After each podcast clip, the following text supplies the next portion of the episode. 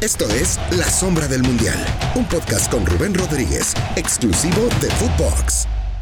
Hola banda, ¿cómo están? Qué gusto saludarles en la sombra del mundial, episodio número 11 ya, episodio 11. Y bueno, pues eh, muchas gracias, no olviden escucharnos y darle play en cualquier plataforma en la que gusten, Spotify, en la que ustedes gusten. Y bueno, pues hoy con un tema importante porque la selección mexicana de, fútbol y todas las selecciones del mundo están teniendo severos problemas para eh, armar sus listas, para sanearse. Yo insisto en un tema, FIFA les aventó la piedra, se lava las manos y hoy es selecciones contra, contra clubes, lo cual no me parece, pero bueno, pues hoy eh, hay, una, hay un tema de pandemia, pero creo que también hay un tema de trasfondo en este, en este tema. Pero bueno, hace unos días, hace unas semanas, tuvimos el agrado de disfrutar de una competencia muy importante que fueron los Juegos Olímpicos. Y bueno, en esos Juegos Olímpicos, sin lugar a dudas, creo que lo que nos llenó a todos fue el logro que consiguieron los chicos de la selección eh, eh, varonil de fútbol, que fue un bronce muy bien ganado. Eh, hablar de un solo jugador me pareció una falta de respeto porque todo el trabajo que se hizo a nivel grupal, a nivel del cuerpo técnico fue sensacional y como lo dijimos en su momento, pocas, pocas veces la selección nacional nos había dado gran satisfacción. Hoy la verdad tenemos un invitado de lujo, un invitado que merece pamparrias por su trayectoria. Lo conozco desde hace muchísimo tiempo y no voy a decir mi edad ni la suya, pero somos contemporáneos. Entonces, eh, lo conozco desde que fue bicampeón en Pumas, por su paso en Morelia, estuvo en Tigres, jugó en Cruz Azul, estuvo creo que por ahí por Oaxaca, debutó en Querétaro como entrenador en el 2017, en fin, es un viejo conocido de la afición mexicana, hecho en CU, no se nos va a olvidar esa bonita playera, ya después su compadre Ailton sacó cada cosa, pero bueno, eso es otra cosa. Mi querido Jaime Lozano, qué gusto tenerte aquí en la sombra del Mundial, qué gusto que un tipo chambeador, un tipo que fue a tocar puertas, que ha picado piedra de logros importantes para el fútbol mexicano. ¿Cómo estás, Jaime? Hola, Rubén. Hola, Agustín. Bien, gracias. Gracias por la presentación. Este, estoy contento. ¿Me, faltó algo? ¿Me faltó algún equipo? No, ¿verdad? No, solo. que le briges, ¿no? No, no estuve en Oaxaca. La verdad que con Oaxaca estuve a punto de ir. De hecho, me inscribieron en la papeleta, pero yo decidí retirarme porque sí, nada más eso fue lo único. Jugué en Celaya un año ahí, casi nadie sabe, pero a los 21 años regresé, exactamente, mi segunda etapa ya fue cuando pues logro consolidarme con Pumas como jugador, pero no, muchísimas gracias, qué buena presentación. Debutas en el 98, ¿cierto? Por ahí así, 98 con Pumas, luego te mandan un año en Celaya y regresas para ser bicampeón, ¿no? Esta parte de picar piedra del fútbol mexicano y bueno, pues eh, Jaime, qué mejor que, que tú que nos digas qué tanto trabajo cuesta crecer, afianzarse, tener éxito en el fútbol mexicano. Todo, Rubén. Pues a mí mi carrera fue casi siempre cuesta arriba.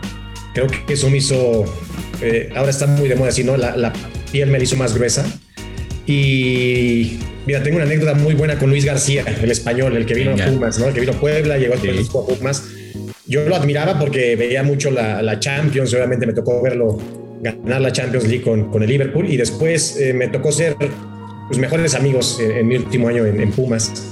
Nuestras este, mujeres, nuestras señoras se llamaban mucho, teníamos la misma edad, compartíamos pues muchas cosas y nos hicimos muy amigos en Pumas y concentrábamos, creo que hasta veces juntos. Y, él me decía, es que si yo hubiera jugado en el, fútbol mexicano, yo creo que me hubiera retirado mucho antes, ¿no? Mucho antes porque por las complicaciones que existen, por la dificultad, porque, porque es picar piedra. En mi caso, casi todos los años. La verdad que tuve pocos entrenadores que yo sentía en ese momento que confiaban plenamente en mí que, y que podía explayarme en la cancha, ¿no? Y creo que también pasa mucho con el jugador, ¿eh? El jugador también tiene que ganárselo, pero yo traté siempre de ser muy profesional, de, dejar todo en cada entrenamiento, en cada partido y, hay veces que pues no, tienes tanta empatía, no, no, eh, no eres de total gusto del entrenador y tienes que demostrar cada fin de semana porque si no, bueno, sabes que hay alguien en la banca que posiblemente lo pueda hacer mejor que tú o no, pero es de mayor agrado para el técnico. Te tocó picar piedra, te conozco desde, desde que estábamos en Pumas, yo cubría Pumas, tú estabas en Pumas, recordarás esos Pumas maravillosos, ¿no? De Hugo Sánchez. Eh, y siempre estaba este, este, este, este tema. Incluso recuerdo, Jaime, que en ese momento los jugadores de Pumas, a pesar de todo el éxito, no eran llamados a la selección mexicana. Recordarás que a veces estas injusticias que se daban, ¿no? El tema tuyo, el tema de, de, de, Beltrán, recuerdo mucho, el Kikín y cómo fue el Kikín, ¿no? Y todo lo que pasó alrededor, pues, de este Kikín Fonseca, ¿no? Eh, eh, cómo era el tema de selección mexicana, era muy complicado. Hoy, hoy que disfrutas más después de, de tanta piedra picada, Jaime, después de que toda tu carrera ha sido contracorriente, toda tu carrera ha sido contracorriente. Eh, por ahí rato vamos a platicar de cómo llegaste a selección, porque es increíble, pero eh, eh, contracorriente, contracorriente. Hoy que disfrutas más de todo esto. Creo que a lo mejor no disfruté tanto, lo disfruté, pero no tanto como ahora el camino, el camino, ¿no? Todo lo que pude vivir. Creo que ya con el simple hecho de cumplir el primer y más grande sueño de mi vida, que era ser jugador profesional, tendría que haber estado agradecido todos los días me esforcé como, como, como pocos, te lo puedo decir, cada día. Eh, como bien dices, creo que hay una gran rivalidad y sigue existiendo entre Hugo y la Volpe en ese entonces y eso también creo que condicionaba un poquito los llamados. Eh, a mí me toca salir campeón con, contra Chivas, perdón, y después ser el único seleccionado de, Pumas, ¿no? El equipo campeón con ya dos, tres grandes torneos que llevábamos y, ser el único seleccionado, bueno, este, y me queda muy claro ahora que me toca estar de este lado que, que, que el fútbol muchas veces no es de merecimientos, es de otras cosas cosas, eh, de, idea de juego, de, que alguien te la comprenda más, de que ves algunas cosas de unos jugadores que no alcanzas a ver en otras o no dejas ver eh, a esos jugadores, no dejas que te las muestren. Y, para mí la verdad es que soy un afortunado por la carrera que tuve. Más allá de lo que logré y no logré, eh, creo que siempre competí a, un gran nivel. Tuve la fortuna de en casi todos los equipos de pelear por, por campeonatos y eso me enorgullece muchísimo.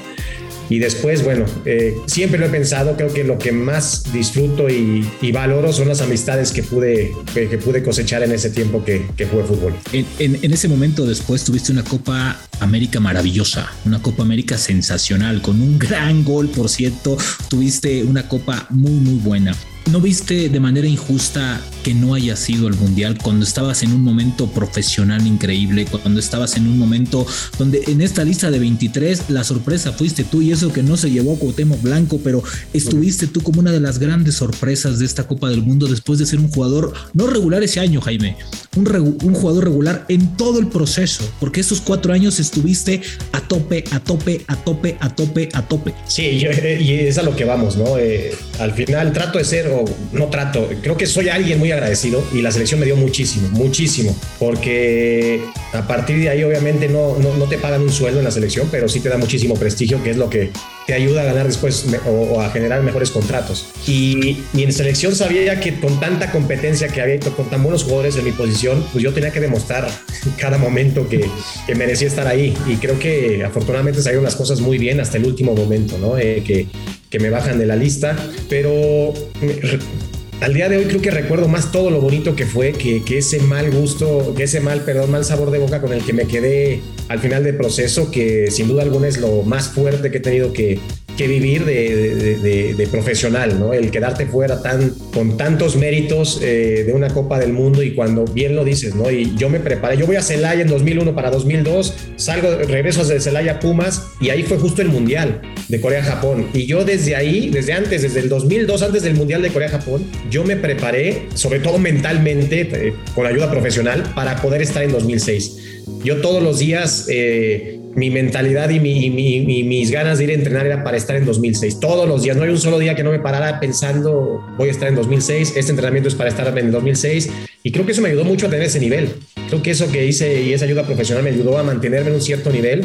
ayer me enseñaba a mi esposa, venía manejando yo y me enseñaba que sacara una lista de los más goleadores en las eliminatorias y, soy el único que no es delantero que está ahí, creo que en cuarto quinto lugar. Y, me salió todo. Con buenos goles, ¿eh? Y con buenos goles. como un sueño, fue todo como un sueño hasta el último momento, ¿no? Que, que fue pues una pesadilla, pero hasta antes de eso todo fue hermoso.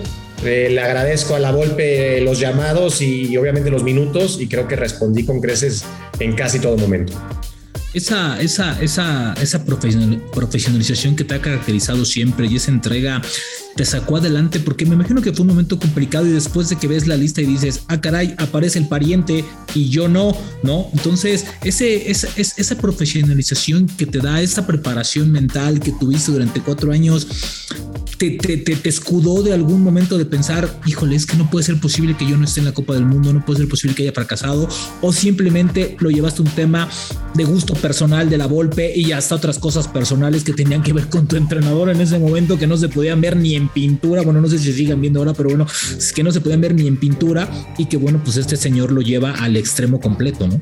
Pues mira, hubiera querido que me ayudara más, seguramente algo me ayudó, pero yo creo que fueron, no los cuento los días ni los tengo tan presentes, pero sí fueron cerca de dos meses que, que me costó, me costó demasiado regresar a Tigres y, y, hasta entrenar. Y yo, ¿Te sentías frustrado, Jaime? ¿Te sentías frustrado? ¿Te dolió? No, me sentía defraudado, defraudado y no por una persona, sino por el fútbol, que era muy mal, eh, estaba mal de mi parte. Y yo lo he comentado en otras ocasiones.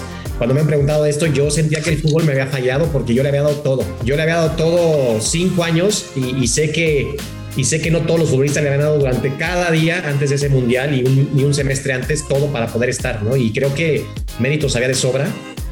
Eh, me costó, te digo, dos meses, prácticamente dos meses, cambiar el chip y seguir adelante. Eh, y te digo, creo que me ha de haber ayudado algo, ahora que lo dices, seguramente todo, todo lo que estudié, trabajé mentalmente me ayudó algo a no caer más, todavía más abajo, pero pero sí fue muy, muy complicado. Jaime, tu fortaleza también radica en una parte y creo que también es la familia. Tienes una familia muy fuerte, muy exitosa, ¿no? Sumamente cariñosa, ¿no? Eh, eres muy cercano a tu mamá, a tu esposa, a tus hijos.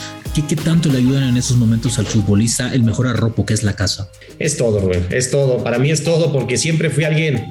Soy hijo único de matrimonio de mis padres y, y, y, me, me, enseñé a estar, a estar solo Viví 10 años solo eh, y creo que disfrutaba mucho mi soledad. Hasta que un momento dije es momento de compartir eh, mi vida, mis logros, mis fracasos con alguien. Y, ahora estoy con mi esposa y, soy el más feliz estando en casa. Y obviamente con mis hijos todo cambia y le veo un sentido distinto y mejor a la vida, pero sin ellos seguramente como lo del mental, eh, pues me hubiera tardado más tiempo o no hubiera volvido a vuelto, vuelto a recuperar este gran nivel que después pude recuperar en Cruz Azul. Oye, cuando el fútbol te decepciona, regresas mucho tiempo después y das una satisfacción enorme al fútbol. ¿En dónde encontrar esa fortaleza, Jaime? Porque es inexplicable. O sea, te abofetea, te patea y después dices, no hay técnico, llego, toco la puerta, aquí está mi proyecto. Lo quieren, les interesa, adelante. Esa historia es maravillosa, Jaime, porque después le das un logro, yo creo que de los logros más importantes el, que tiene el fútbol mexicano en toda su historia. Mira, Rubén, si algo, si algo me dejó muchas cosas, pero si algo aprendí y me dejó Hugo Sánchez, que le estoy eternamente agradecido, es a no ser realista. Y creo que en México somos eh, algunos somos realistas y otros son pesimistas, ¿no? Y, yo no soy realista. Yo llegué a los Blancos sub-20 convencido que iba a ser campeón. Y, a lo mejor todos me oían como está loco este, ¿no? Si aquí llega lo que sobra de todos los clubes y cuando se, ya los corrieron de América, Chivas, todo y se probaron en todos los demás equipos, llegan a Querétaro. Y yo estaba convencido que iba a salir campeón en, Gallos Blancos en la, sub-20 y a los tres torneos quedamos campeones, ¿no? Un torneo antes super líderes. Después, Gallos Blancos en primera división me empezó a ir muy bien. Afortunadamente puede ser eh, trabajar con Buse nos va bien, quedamos, bueno, queda campeón el equipo de, de, la Copa, me toca por ese campeonato jugar la Supercopa y la ganamos contra el América, ¿no? No, no es cualquier partido. Entonces, a mí luego me dicen, bueno, que es que fracasaste. Pues sí, yo quiero fracasar así en todos lados, ganando campeonatos, ¿no? Si yo voy a fracasar así, que sea así en todas partes, ganando cosas y dejando mi huella y un legado en cada institución en la que estoy.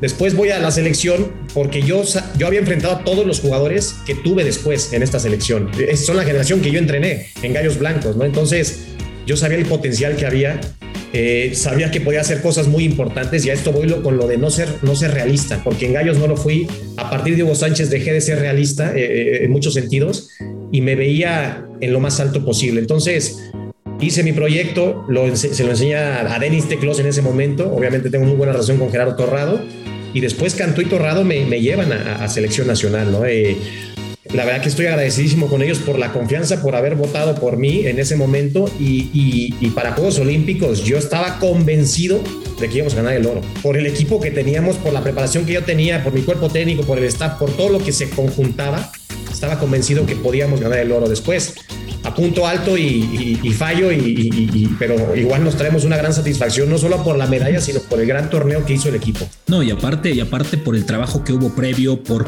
aunque, aunque nadie lo vea, hay, hay ciertos motivos y ciertos momentos en donde te jueguen contra la pelota, en donde no tienes a tus hombres. A ver, tuviste realmente antes de llegar a Japón un partido con tu equipo completo, con el equipo titular en los Juegos Olímpicos, ¿no? Entonces ahí estás, compartiste tribuna. Pero bueno, Jaime, ha sido un gusto tenerte en en este episodio 11. Pero a ver, todavía falta el 12 que sale el próximo jueves, en donde vamos a hablar de uno de los logros más importantes del fútbol mexicano, la medalla de bronce y todo lo que pasó, el convencimiento, el trabajo, la comunicación, el que te la crean, porque eso es bien importante. Jaime Lozano está en la sombra del mundial. Esto fue La Sombra del Mundial con Rubén Rodríguez, podcast exclusivo de Footbox.